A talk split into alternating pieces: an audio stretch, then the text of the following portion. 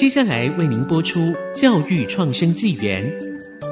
本节目由联华电子科技文教基金会赞助。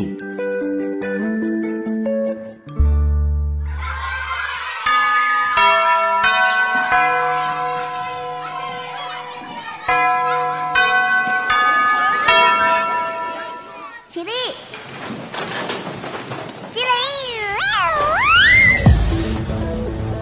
跳脱填鸭教育，多元思考学习，孩子的未来有无限可能。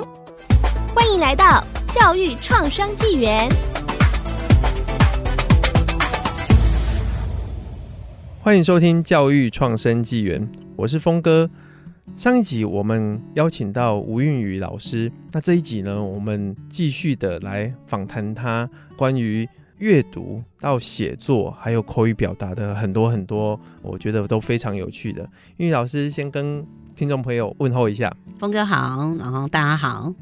好，上一集呢，我们聊到我的孩子啊，升三年级的时候呢，结果就被我逼迫 去做写作这件事情，因为老爸觉得输出比输入重要。终于知道了。对，所以刚刚跟韵宇老师聊了一下呢。他觉得我这样的一个 教养模式有点问题，我想要请教一下。所以你觉得怎么样在阅读跟输出上面做一下 balance 呢？嗯、老师，什么叫快乐？就是刚开始做很快乐，做完之后还是觉得快乐，这件事才会是真的快乐。那如果阅读这件事情是当他做完之后，就会有一个工作要做，有一个作业要写，这一件阅读就绝对不会是他想做的。我就常常在比喻啊，我说。如果全台湾的电影院，每一个人在看电影之前都会发一张学习单，然后看完之后要写完学习单才能够离开。那大概我们的，对啊，我们电影院应该都倒闭了。对，那小孩子阅读、学生阅读也是如此啊。尤其是家长陪伴阅读的话，千万不要把家长这么和善的角色变成学校老师的考试的作业的分配。嗯，所以我是很鼓励，如果是家中的小孩阅读的话，用聊天的方式，甚至不要让他感觉到说我是要你做些什么、说些什么，而是用鼓励的方式、肯定的方式，先问看看这本书他读到了哪些人，说哇你好厉害哦，你还会看到另外一个人呢。哎，爸爸妈妈都没有注意到这一个人，那这个人跟那个主角他们到底是什么关系？那之后呢？然后呢？其实我们可以加上一些连接词，让他去慢慢把他的讯息越来越丰富立体，因为。有时候小孩子他一下子他没办法讲那么多，对。但我们借由连接词把它串起来，就是说，那后来呢？最后呢？他们有没有碰到什么困难呢？他们怎么解决？那其实也在你的引导之下，他慢慢把一个故事形态把它说出来。那接下来你一定要肯定他，让他有表现的机会。接下来说，哎、欸，那我们去，你现在去讲给妹妹听，你现在去讲给妈妈听。我觉得你太棒了。哦、对，那其实我觉得在表达的过程，其实我真的觉得表达其实就是一个思考组织的具体化。嗯嗯，那如何让他们在文字书写之前，借由口语表达？其实我觉得这是一个过程，但有时候我们太快会希望它马上转成比较高端的文字呈现。其实要先会想，才能够会说。嗯，说了之后写。就顺理成章哦。我我觉得韵宇老师点出我一个点啊，我其实常常在看我儿子的输出这一部分呢。好，写作不行，OK，我可以听你讲，但是你讲的真的。有点无聊，然后又又讲很多，然后就一直然后一直然后。我说你可以讲之后或者接下来，你不要讲。哎，老师，我的学生也很爱讲然后，对，然后我都会在旁边用手指头比，他们看我这边凹手指头就知道他们讲了太多的然后。对，所以第一个我觉得剧情被你讲得很平淡无味。那再来就是你的表达模式，我我每次都会觉得我好像在用纠正的方式来看他，嗯、对这一点其实就不太好。我刚听韵宇老师他在讲的时候，就觉得他里面放了很多的鼓励跟肯定，而从这样子，孩子就会渐渐的，他透过喜欢跟你做互动，喜欢讲故事给你听，然后慢慢去把整个故事串联的更有趣。这一点其实讲到韵语老师的口语表达，您在这一方面。也是专家，可不可以跟我们多分享一下，像这类的口语表达可以怎么训练孩子？其实我不应该称自己是口说表达的专家，我只是说我有一些指导学生发表的这样的一个经验啊。嗯、那像刚刚我们所谈到的，那其实是帮助孩子把讯息组织起来。那其实他更进一步的是，作者是这样说，那你呢？如果是你呢？如果你现在是书中的其中一个人物，你会怎样？所以慢慢让他从原原本的呃书中的说法，渐渐去达到他自己的想法。其实我觉得那些都是一个过程，这就像是写作，我们看到的跟发现的会不一样。嗯，当你会有发现，其实你就慢慢的往更进一步的思考去呈现。那如果像有一些文章，它并不是是属于故事类的、记叙类的，它可能渐渐可能是说明文啊，或者是议论文啊。那有时候我就会用黄金圈的三个。是，对嘿，那就是对对对嘿，是那至少他会有一个组织架构，嗯，那他可能可以先去解释这是什么，然后为什么会出现这个，最后哎他如何做啊，最后再加上那你自己认不认同，你自己的看法是什么？那说实话，我平常在我的学生在发表的时候，我最常在后面做的都有几个姿势，因为我站在最后面。学生是只看得到我，其他的同学看不到我。嗯、但是我站在最后面，我最常为我的学生做的就是这个。哦，比赞。对，我觉得当一个人上台发表，其实都是需要有一点点勇气的。嗯。那他如果能够再得到一些肯定的时候，他在说的过程当中，他会得到更多的鼓励。嗯。哎。所以在这样的一个口语到书面，其实我想要问一个问题啦，就是当。你在跟孩子互动的时候，那他讲出来好，讲出来算是一个输出，可是没有记录。是是是，而且常常就是你跟他讲完之后，可能你帮他做故事的衔接，是，然后衔接完之后叫他整个去讲一遍的时候呢，他会说我忘了。啊，不然你再问我一次。嗯，我就是哎呦，所以我都会觉得说，有没有一个工具是可以。把比如说录下来，嗯、或者是记下来，是这之类的。这您有用这样的一个工具来帮助学生吗？欸、老师，我真的觉得您的小朋友还蛮小的，哎、嗯，其实我觉得他应该更多游戏性，呃不要太快的让他变成要一个完整的一个输出。我以前在。带我自己的孩子的时候，嗯、当他讲的很棒的时候，我就说：“你讲的太棒了！我如果没有把你录下来的话，我都觉得没有人听到，太可惜。嗯”我我就会趁着他刚刚讲完之后，我就说：“我们现在用录音的方式，就把它录下来。”哦，所以其实我觉得。呃，老师是心里是觉得他可能很快就会传过水无痕的，嗯，过眼云烟。但其实我觉得记录这一件事情，其实短暂的记录或语音的记录，其实我觉得那个都是 OK，不用担心说他这一次会讲，下一次就不会讲。嗯，我觉得一切都还是会有留下来一些养分。那但是你要提供给他，他这一次是为什么会讲？是因为你提供他几个问题点。还有用了哪些连接词，所以你把它串起来，嗯、所以下次就算他忘记，你要提醒他说：“哎，上次我们用了什么？这次你可不可以再试看看？”哦，它就是一个螺旋性的学习啊。是，嗯、我觉得英语老师在分享的这个过程里面，他其实用到了很多。那我觉得我。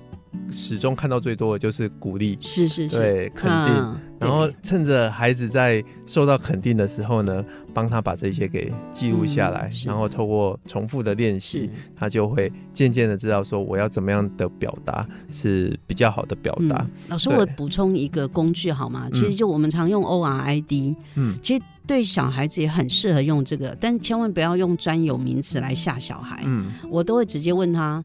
你看到什么嘛？嗯，那你看到的时候，你的感受是什么？然后接下来从当中，你觉得其实就是一个 I，就是一个诠释分析。嗯，它有没有一些让你觉得不错？但是可能也有一些不好的地方。那最后则是他的 D，那也就是他 decision，也就是他后面的行动。那如果是你会怎样？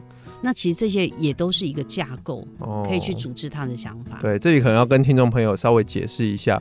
O R I D 的四个、嗯、四个呃 O O 是代表什么？O 我记得应该是 objective 是不是？呃、观察是观察的目标。对，嗯，然后观察的内容，他观察内容。嗯、R 是 reflection，哎，对，是他的反应。嗯，对，对，他的反应，他的感受如何？然后 I 是 interpretive，嗯，对，就是分析诠释。对对对，嗯。然后 D 就是 decision，对，就是如何你要采取什么样的行动。行动。这个我其实在我学生的报告里面也蛮常让他们用 ORID 来写这四个步骤的。刚刚英语老师其实。我们从学生的输出，其实先不要做写作，是可以先从口语表达开始。哦，那其实渐渐的，听众们会发现说，其实这就是一套阅读素养。嗯，呃，我们从看过的东西，然后慢慢变成输出，再记录。接下来我们就会开始来讲说，如何在生活上面有一些运用。哦，那这在我们的素养导向的教学里面是什么样的角色？好，那我们先稍微休息一下，待会回来。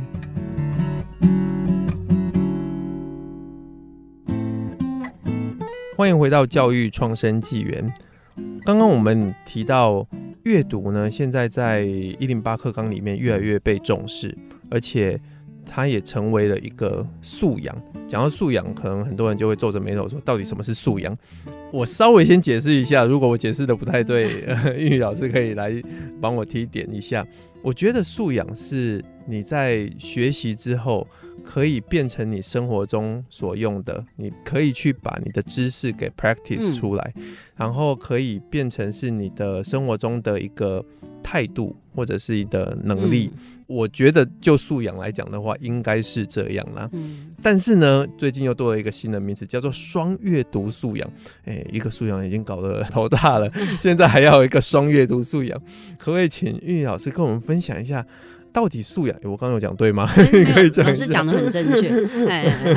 然后可以跟我们讲一下，到底什么是双阅读素养？嗯，嗯当然，呃，我们在谈素养，其实就是从知识去培养的能力。嗯，那再从能力当中去累积，变成是他的一个态度。嗯，那最后这个态度会真正运用在他的生活实践。嗯，所以换言之，我们所谈的素养，就是要面对学生、面对孩子未来他生活所需要面对生活的能力。嗯，那以我们现在的阅读来讲，我们就不可能只有依赖纸本阅读。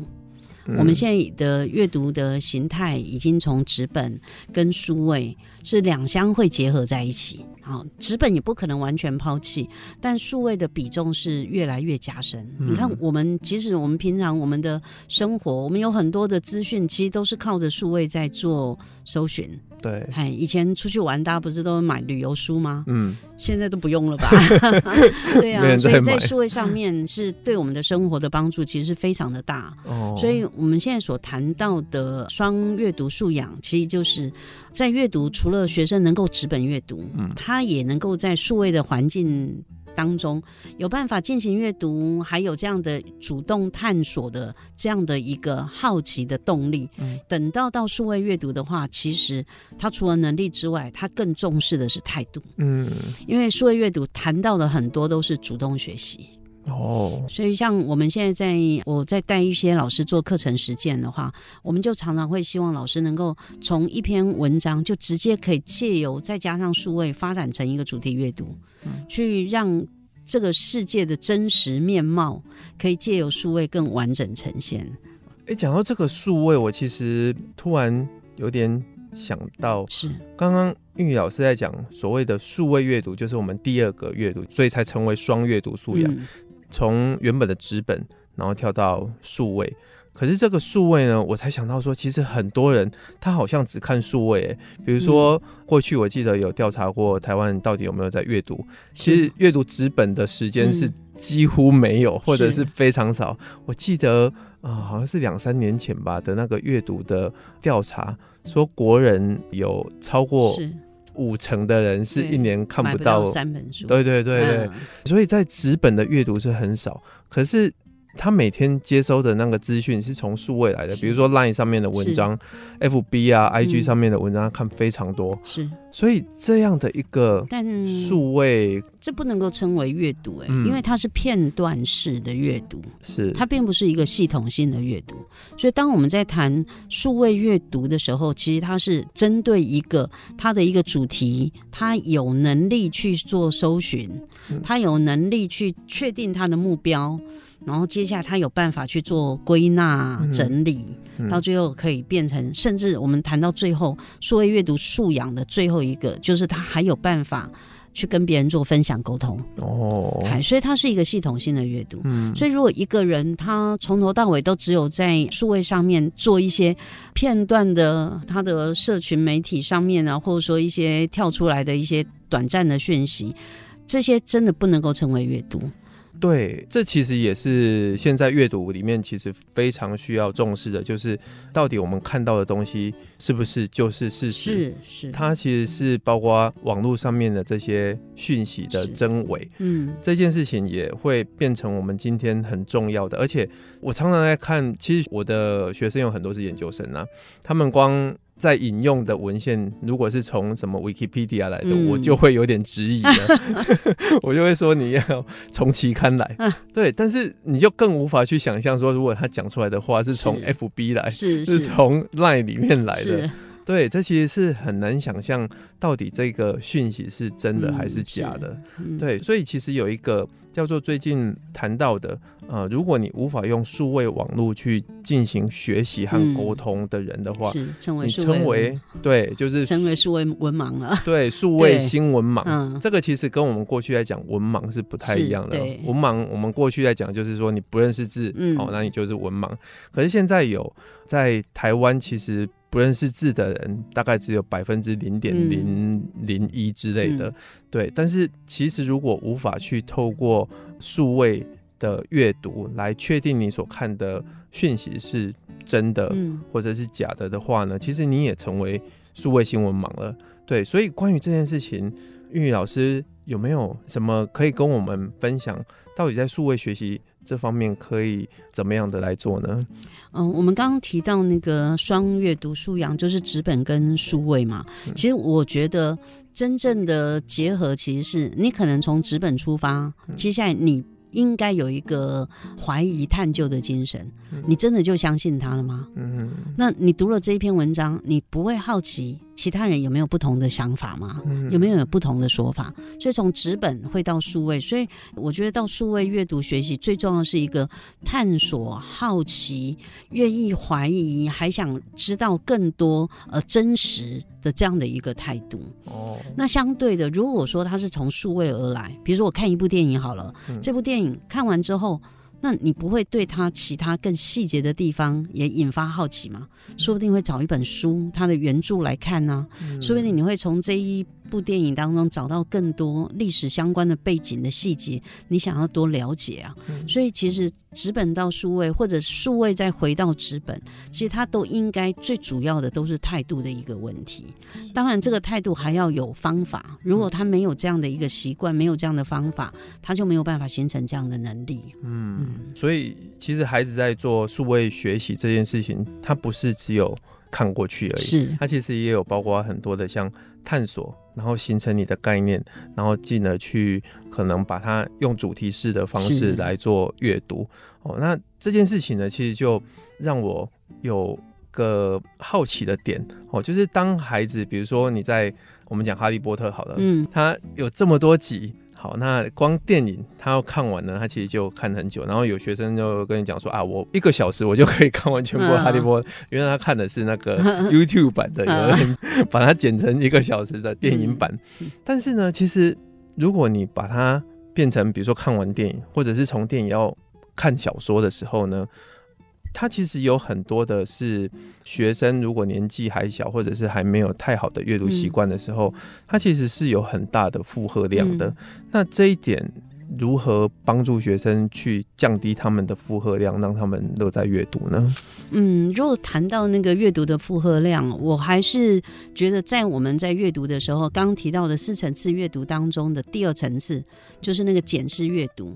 其实它就是把一篇文章或我们得到的资讯量先分区块。嗯，就好比是，比如说，呃，我常把它形容是像一只老鹰好了。嗯，你可能先飞在空中，你会先知道说，哎，这个地方有森林，这个地方有村庄，这边是河流，我先能够大约的先抓出区块，接下来从区块当中再去呃抓取细节，其实对于我们的学生在处理讯息上面是比较容易的。嗯，那甚至呃在数位阅读的环境之下，的确我们不可能所有的讯息都有办法全部都呃能够吸收到，所以也因为先有这种上位的概念，我更清楚知道，就像我去旅游好了，哎，我可能会先知道，哎，这个国家有哪些主要的点，我去选择我现在这样的时间之内，我能够先去阅览哪些地方。嗯，所以阅读其实也跟我们的人生也是一样嘛，嗯、就有些事情其实需要勇敢的跳过去，有些事情其实不需要这时候什么都要在意。嗯，对，嘿，那生命真的应该要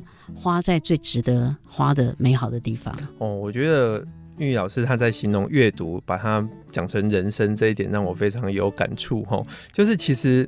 我们常常在阅读一本书的时候，就会觉得说，哇，这一本好像很重要啊，那一本好像也很重要，哎，每本都好像啊，到处都是重点。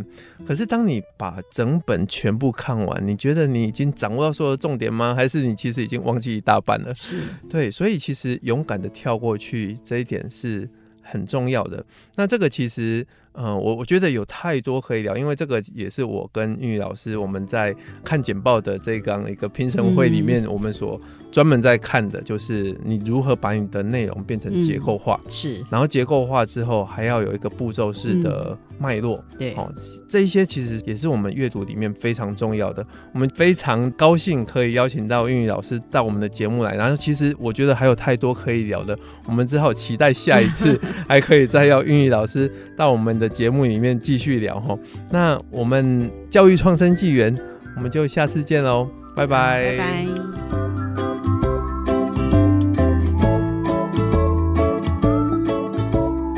本节目由联华电子科技文教基金会赞助播出。联华电子科技文教基金会以行动播撒教育种子，支持地方创生。培育新世代必备的能力。